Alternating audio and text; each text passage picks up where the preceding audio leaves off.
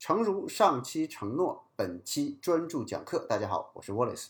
那么这期节目呢，我们就聊一聊马耳他公立学校各个阶段都开什么课。首先，我们看这个 primary 这个阶段啊，我拿到的这个文件是什么呢？是他的小学的教学大纲。这教学大纲啊，在小学阶段，这孩子都需要学到什么样的东西啊？我们本期把它讲透。小学第一个一定是。这个英语，第二个马耳他语，哎，提到马耳他语了，你这这个很多家长说，你看难不难？居然让我们中国人又学英语又学马耳他语，我在这里必须跟大家详细解读一下啊，在马耳他的公立学校确实开马耳他语，为什么？二零二一年哈，在二零二一年我们就是前两前个月我们过春节的时候，马耳他大使啊。给中国人民送上了一段新春祝福，在我的朋友圈有啊。那么他提到什么呢？他说，我们一定要把马耳他语保留下来，因为一个语言是一个民族存在的标志。所以我们现在呢，呃，一定要让这个我们马耳他的一个民族的标志保留下来。这是什么意思呢？就是说，如果我是马耳他人，我都不说马耳他语了，那我还有什么是马耳他能够证明我的这个民族身份的呢？我可能只是一个，呃，这个这个这个某一个呃文化的一个衍生品。所以，马耳他人对于马耳他语的这种认知，就是我知道他说的特别小众，我也知道全世界只有我们说马耳他语。但是，它是我们作为马耳他人存在的一个标准。试想有一天我们没有任何一个人说马耳他语了，我们都说英语，啊，那我们马耳他人就不存在了，就马耳他文化就没有了。大家理解这个意思？那么关于马耳他语的学习，很多家长就头疼了，说我不想学马耳他语，我来中，我来这个从中国来到马耳他，我想学的是英文，因为英文是你官方语言啊。那为什么让我学马耳他语呢？你别焦虑。我一讲你就懂了。马耳他，马耳他人学马耳他语有自己的教学大纲，就是你作为中国人，我们作为中国人把文言文要学好，对不对？就是中国人要把中文学好，这才是中国人。那么马耳他人把马耳他语学好，这个无可厚非。但是它有两个版本，第一个版本就马耳他人的版本，你一定要学到什么程度，具体什么程度不知道啊，我也不会说马耳他语。那么第二种。就是外国人学马耳他语的版本，什么意思？就是如果您不是马耳他语，马耳他只是这个政府和教育部门向您推荐去体验一下学马耳他语的感受，对吧？这个叫外国人版的马耳他语。这个马耳他语，最终很多家长说，那我学不好会不会影响我升学？一点都不会。因为外国人在马耳他学的马耳他语，你可以忽略它。用这个 MATSEC 的这个考试部门的这个说法是什么？跟升学没关系啊，多少分数无所谓。但是，我之所以设，是因为我是马耳他这个国家，你过来了，你得尊重一下我的文化吧，就这个意思。所以大家一定从深度去理解，为什么你学马耳他语，千万不要有压力，学什么样无所谓。但是如果你以后说，我想有一些民族特质，就像是现在咱们抖音上好多的这个老外啊，说中国话，而且说的倍儿地道。就比如说这那曹操，对吧？你说那个北京话说的太好了。还有这个有有有一个黑人哥们儿，他说这个东北话说的地道，对吧？比比中国人说的都地道。什么意思呢？如果您以后就想在马耳他发展了，适当的 说两句马耳他语，是不是对本？本地的这种文化的融合度会更强，可是就是他不要求您呐去把这个马耳他语说的多精，因为在生活之中，包括在大学，真的全都是英文，跟马耳他语没有办法进入大学，在马耳他大学都要这个用英文去授课，何况就是他马马耳他语再往上走，它没有市场了，它没有那么大一个应用空间，只能用英文。可是为什么他还要学？这就是我前面提到的，大使也提到了马耳他人的身份识别。啊马耳他语这个意思啊，大家一定听清，而且就是 SEC 考试，你马耳他语就得零分，一分都没有，不影响你任何升学这里大家一定要听清楚了，所以不要把马耳他语当成压力。然后学什么呢？数学啊，然后学基础的啊这个科学啊，物理、化学这种。然后呢，要学这个宗教啊，宗教和这个伦理学啊，你可以选，不一定，因为中国人很多有一些其他的信仰，或者我根本就没有信仰，你完全可以不选。那另一个呢，就伦理学啊，伦理学这个东西呢，就比较广谱啊，属于社会学这个领域。然后呢，还有一个社会研究啊，社会研究我也曾经提过，它的教学大纲中呢是有马耳他版本的，是研究马耳他社会的这么一个状态。你要在中国社会研究呢，往往你研究中国社会状态，对吧？所以有部分涉及到马耳他语的。那么额外的一些项目，比如说艺术类的、戏剧类的，对不对？然后第二外语，第二外语呢会有很多种选择。小学阶段的时候已经有法语啊、意大利语、西班牙语等等的啊。那么 ICT 是什么呢？就是计算机相关的，然后音乐啊，然后体育，对吧？最后呢就是这个技术，一些技术的教育啊，一些动手能力的一些教育，这就是小学阶段所学的一些课程。小学阶段说完了之后呢，我们来说一下这个叫呃 middle school。我们刚才说的这就是中间过渡这个这个。呃，过程七年级和八年级他都学什么？他学啥呢？数学啊，然后学英语、科学，呃，然后呢，他要去学这个啊地理、历史啊，这历史呢，马耳他史以及欧洲史啊，甚至国际史，然后呢，社会研究、阿拉伯语、中文啊，Chinese 中文。所以中国人，如果你七年级到了七年级的时候，你就可以选中文课了。这个时候降低你难度嘛，对吧？呃，还有就是法语啊，然后呢，这个德语、意大利语、西班牙语，还有就是宗教教学啊，再加上就是伦理课、艺术课啊，这个呃戏剧课、音乐课，呃，还有他的这个设计与技术课，它有一个特殊的一个课，在中国我可能涉及不到啊，这叫 Home Economics。家庭经济学，这个现在好火的一门科学啊，就是在讲现在很多的这个财经博主在讲这个中国的式的家庭。我们一开始上来学经济学的时候学宏观经济学，那么家庭经济学他从小七年级就开始教了。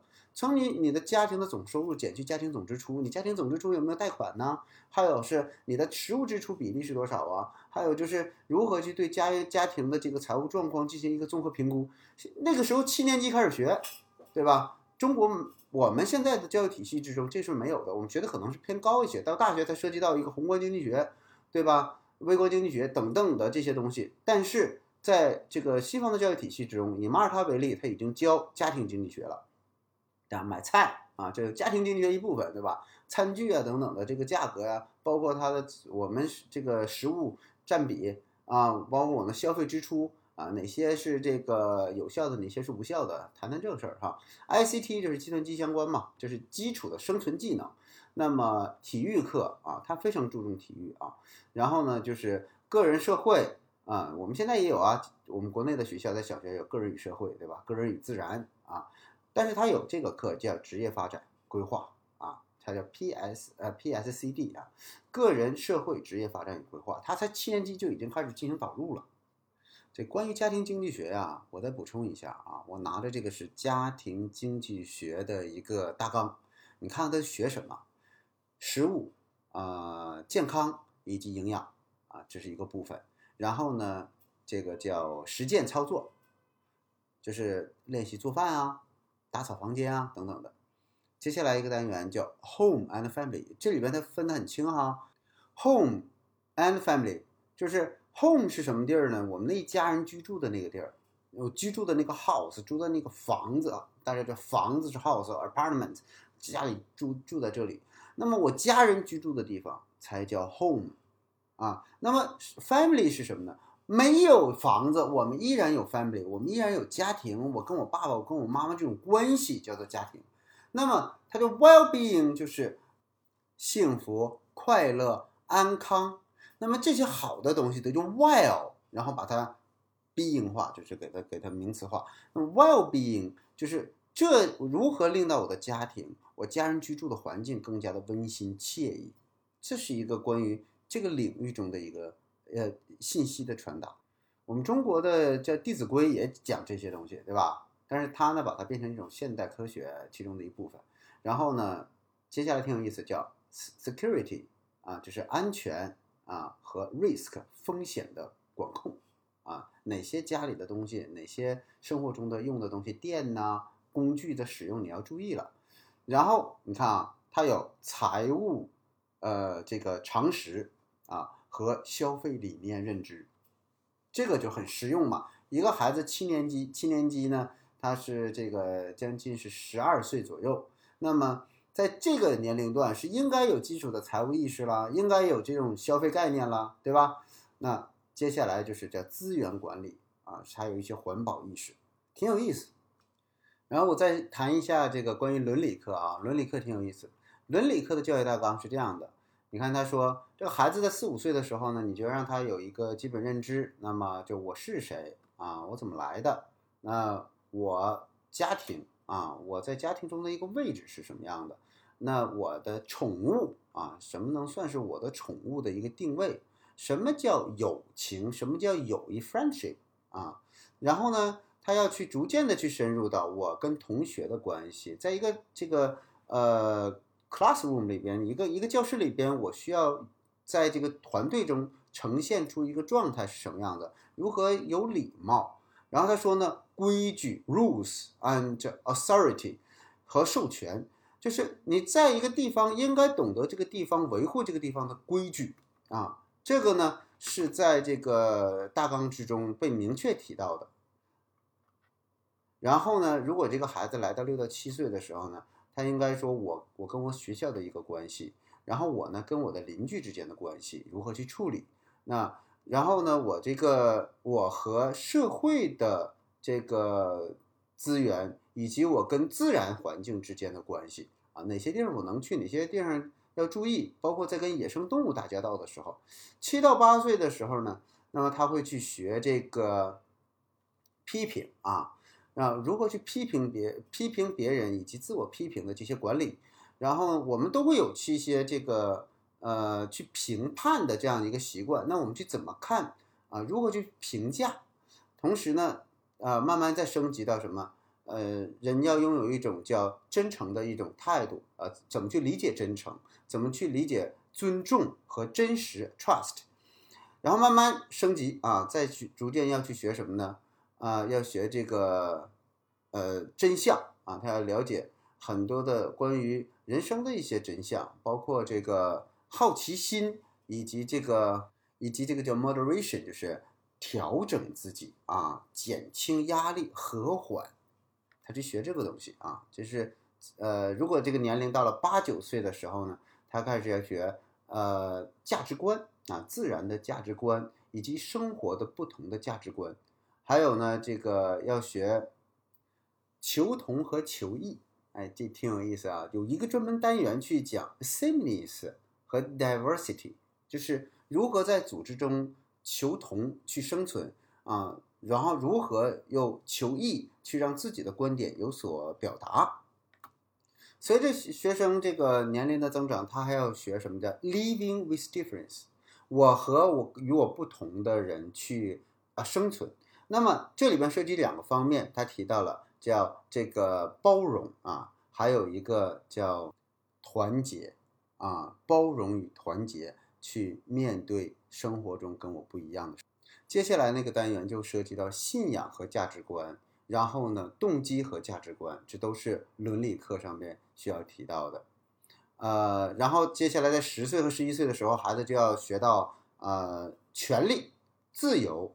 责任啊和义务，这个是被明确写到这个教学大纲之中的啊。甚至他有一个细节提到了，叫什么是动物的权利。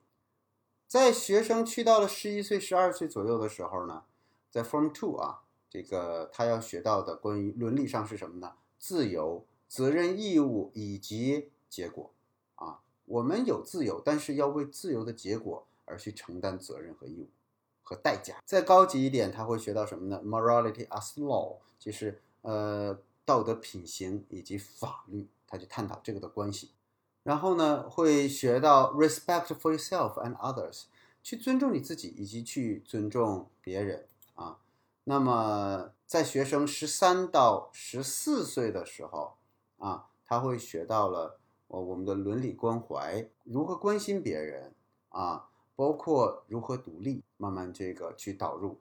然后到了十五岁，就是十一年级的时候呢，他会学到 life。and death issue 就关于生存和死亡的一些话题，然后他提到了一点，有其中有一个大的单元啊，他是说 value of life，我活着的意义，我活着的价值到底是死亡又代表了什么？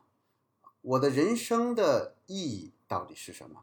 这些都是在整个的基础教育阶段都要去探讨。我刚才是把整个的呃伦理课的教学大纲从最开始一直到他的 SEC 毕业。所涉及的这内容啊，这是分年龄段来去给孩子进行导入。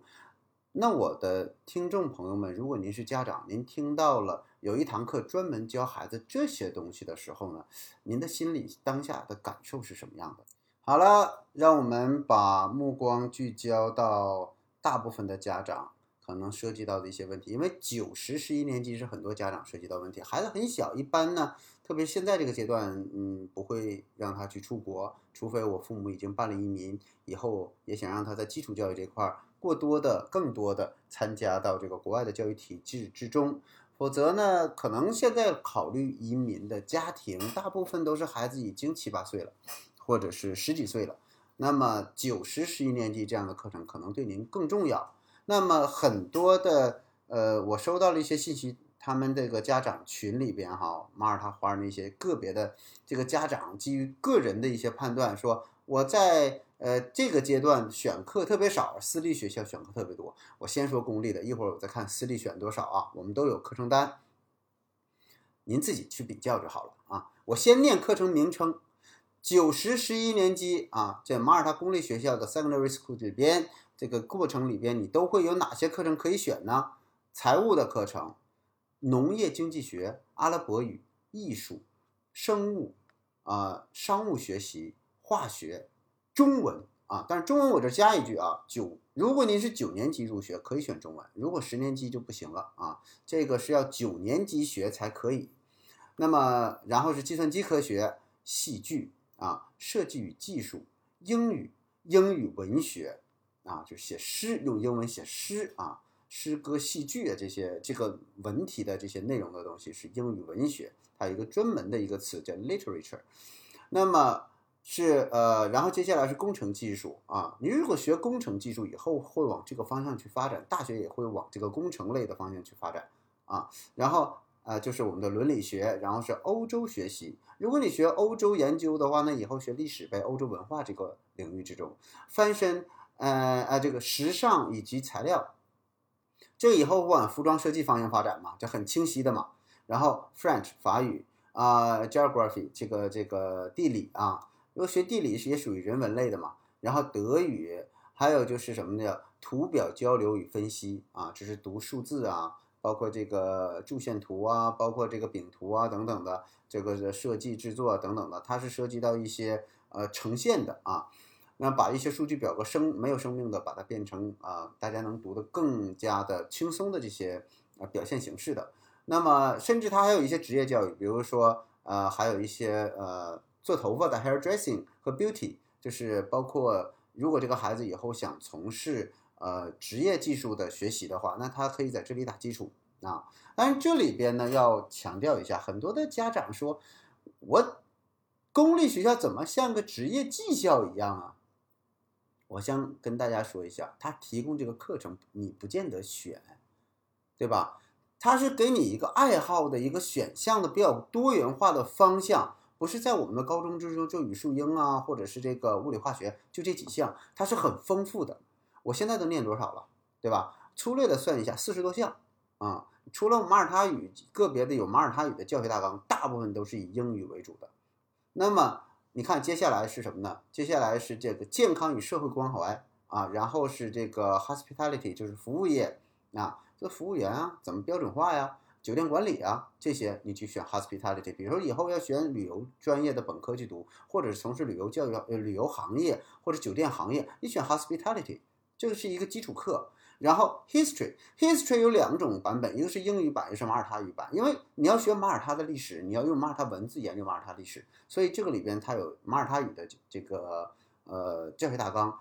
如果没有提到单纯的马耳他语教学大纲，那都是用英文来教课的。哎，这里家庭经济学 ICT，ICT 会偏软件的一个计算机方向啊。然后呃这个信息技术啊，意大利语、马耳他语啊。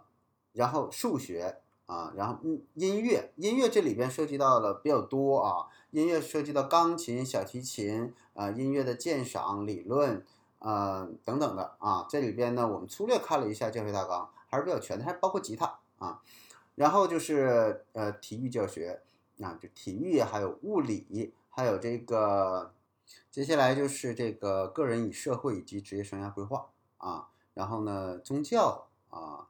零售 （retail） 零售非常有意思。然后它的这个科学和技术啊，science and technology，呃，社会学研究，社会学研究是有两个版本的，因为它要研究马耳他的社会，所以呢，马耳他语的版本和这个英语的版本啊。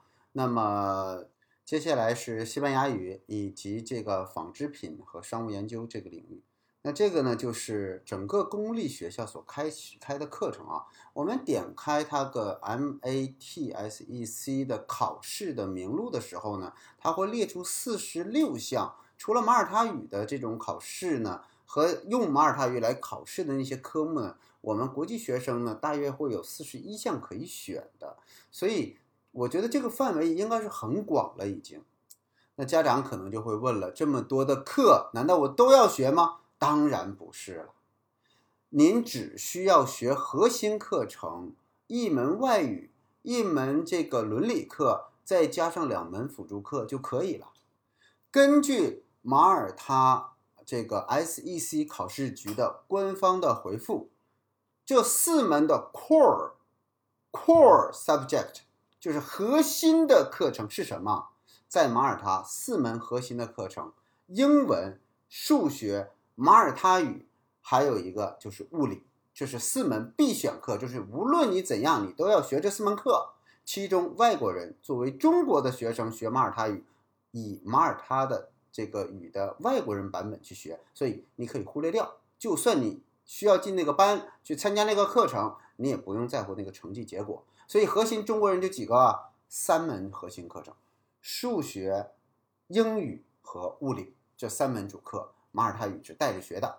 好了，那再加一个什么呢？加一门二外。如果九年级入学的学生，你可以选中文当二外；如果是十年级以后入学的，那怎么办？你可以随便选一个，因为这个成绩无所谓啊，任何一个二外都行。它有哪些选择呢？就是我刚才说的西班牙语、德语啊、希腊语啊等等的这些，这些你觉得包括阿拉伯语，你不需要把它学好。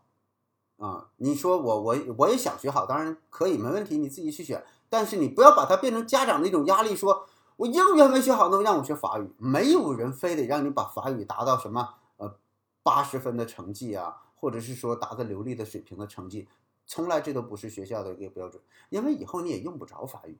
它并不要求你在二外这块有多大的这个建树，除非说你以后要把法语当专业，那你就得好好学了，因为。你要往上对接十二、十三年级的时候，你法语得有基础，否则这就是一个摆设啊！我说的很直白了。所以三中国人刚才选的是呃四门课之中有三门是最主要的，那我们就把它按四来说，一门这个外语，这第五门，再加宗教和这个伦理之间，你会怎么选呢？通常中国人一定会选伦理课啊，宗教可能跟我们的关系不大，而且宗教的这个语言呢也比较晦涩。不太好读，所以呢，我们选伦理课，就是关于人生活在这个世上，刚才我讲的那一套的东西，就我觉得很有价值。再选两个辅助课，这两个辅助课就是从剩下的这些学科中去选。你选了哪个辅助课，你就可以在以后的这个职业生涯之中，或者是在呃高等教育之中去选。比如我选经济，那以后你从事商科；你比如选计算机，你以后可以学计算机更深入一些，打下基础了。那选。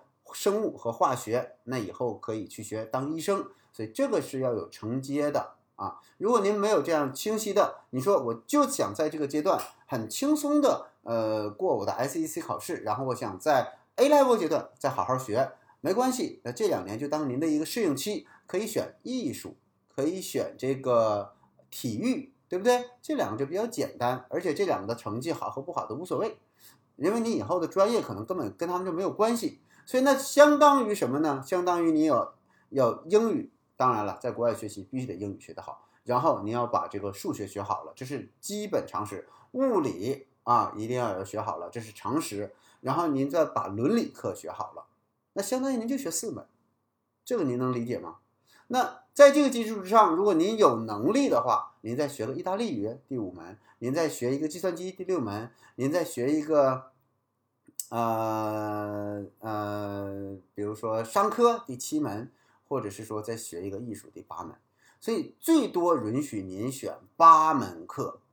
那么实际少的说最简单的，您学四门也就够了。所以从四到八，当然在选课的时候你一定要勾画嘛，就并不是说说啊我就填四个就可以了。你把其他的那个不重要的你都可以选外语，比如说。这个我的二外我选希腊语，然后呢后边两个辅助的课呢我自由选啊，那我就选一个阿拉伯语，我再选一个这个法语啊，都很难，基本上你也学不会，忽略掉，他也不考你，然后再加上一个马耳他语，四门语言除了英语是最重要的之外，其他所有的语言都忽略不计，对您升学没有任何影响，所以那就相当于您学四门核心课程啊，我再重复一下。最简单的选法就是您学四门的核心课程：英语、数学、伦理学。那么，如果您说我还有能力，您愿意选点啥就选点啥，这个跟您当时这个未来的一个职业定向是有关系的啊。您想选哪个，决定于您这个家庭想往这个孩子自己，包括孩子自己想往哪个方向发展，这是跟未来的呃学习的方向有关的。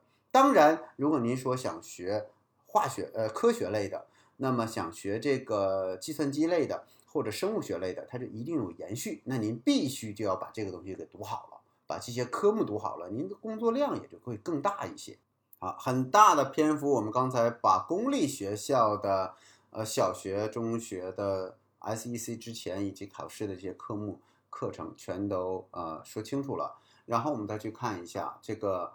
呃，私立学校，私立学校呢，它教育体制比较复杂。比如说美国的 AP 体制，英传统的呃 Six Form A Level 体制，然后还有这个 IB 体制，国际的 IB 体制。那么在这么一个不同的教育框架之下，它的课程开放是完全不一样的。它不像公立学校哈，我说了，公立学校体制是所有公立学校都是按这个这个这个体制来做的。那么，呃。每一个学校，私立学校啊，它都有自己，它不仅是国来自国家的教育体制不一样，它背后的国家啊教育体制不一样，它所学习的重点也不一样。我们拿这个 QSI 来说啊，正好我手里边有 QSI 的它的这个课程单啊，比如五岁的孩子学什么呢？学这个数学啊，这是固定的啊，就是你没有太多的选择，就是学这些东西。那么数学啊啊，阅读啊，写作呀，这这两个是英文。然后呢，还有一些图书馆的时间，还有音乐、体育啊，呃，这个艺术的技巧，以及啊科学，还有这个文化学习啊，这几个。那么六岁的时候呢，到十一岁的时候，他们都学这个课程啊，这是一样的。那么核心课程是数学、呃，阅读和强化英文啊，写作以及强化英文啊，科技，然后这个文化研究。啊，然后这有图书馆的自习时间，还有啊音乐、艺术、体育啊，呃，开始学第二门外语了啊，这其他英语以外的第二门外语。那么他可以选的是什么呢？可以选的这个就是这个乐器，在九到九到十一岁的时候，他可以选乐器，然后美国研究以及呃参加一些课外活动。到十二到十三岁的时候呢，他就有呃第一部分叫核心课程，那就是数学呀。呃，这个文学、英语强化英语的文学和写作，以及这个呃呃文化的研究，还有这个体育啊、美术、科学以及音乐。呃，在选修的这一块呢，它有这个科技、美国研究，还有这个乐器然后呢还有学习技巧啊、还有这个呃艺术，还有这个嗯，还有另一种第二门外语啊，这就是它全部的课程。PSI 呢是按这个年龄来的，那么十四岁以后他要学什么呢？数学啊、几何啊，包括这个高等数学呀、消费数学、微积分和统计学，这是数学相关的。语言可以选法语、西班牙语、俄语，呃和这个呃法语的 AP 课程和西班牙语的 AP 课程，带 AP 的都是大学选修课程啊。在数学之中有微积分和统计学，这两个也是带 AP 的。然后是英文，英文呢包括英文的写作啊，英美国文学、英国文学、创意文学和流派的研究。那么在这里也有呃大学的预选课是文学与写作和语言与写作，啊、这两个是 AP 课程，也就是说你报了这个是跟大学相关的啊。那然后是项目研究啊、大众传媒、技术啊等等的这些。那接下来呢一个板块叫个人健康板块啊，啊个人与健康的这个板块，它有健康，然后这个团队运动、终身运动、深入运动、高级运动。当然这个呃是没有 AP 的这个内容的，也就是说，呃，这里边在 AP 的选项之中呢，是不包括你从事以后要学运动相关的这方面的专业，也不太占优势啊。那么在文化研究这一块呢，有世界地理啊、现代历史啊、美国历史啊、世界政治与经济啊。AP 有欧洲历史，也就是说你修了欧洲历史以后，到大学你可以抵抵扣学分，然后美国历史、世界历史啊，然后有政治与这个政治比较啊，那经济学也是 AP 的，人文人文地理啊、心理学 AP 的。那么这些呢，全都是跟大学能挂钩的，也就是说，这个学生在这里学完了 AP 课程，到大学呃非常有优势，他也可以抵扣学分。然后就是科学，然后就是最后就是科学，像生物学、自然学啊、微观生物学啊、环境研究、应用科学、物理学和化学，这就是他呃在这个领域中的一个课程。当然，在生物学啊，生物学有 AP，化学 AP，物理学 AP，然后 AP 的这个环境科学也有。那么在创意型应用艺术这一块呢，它有纯艺术，有这个乐器、声乐、戏剧啊、摄影。然后工作室艺术啊是 AP 课程，艺术史是 AP 课程，音乐理论是 AP 课程，这些呢都是比较高级的课程。从课程的提供上来看呢，私立学校更偏重于学术性，那读起来相对的难度会偏大一些。那么呃，很多的马耳他人去选择进入私立学校，也是希望能够以后进入大学，然后学更专业的这个领域。那么公立学校呢，是马耳他所有的马耳他人。都能享受到的待遇，所以它的提供的范围就会更广，兴趣也会更广，所以开设的课程呢也会更加的丰富。呃，相对来讲，如果您想让孩子在马耳他先过渡那么个一两年，然后再进入私立学校的高等的就所谓的 AP 的体系或者 IB 的体系或 A level 的体系的话，公立学校是一个呃能够马上进入的这么一个地方，因为好多的中国的家长可能面临的一个问题就是。咱不谈这个公立好还是私立好，我们就谈我能不能进去。现在很多私立学校是没有名额，那么对有的都排到两三年，像沃达拉就更排不上。大家更想中国的学生家长更希望孩子通过进入一个优秀的学校，然后把他带到更优秀的大学之中，这是普遍的一个认知。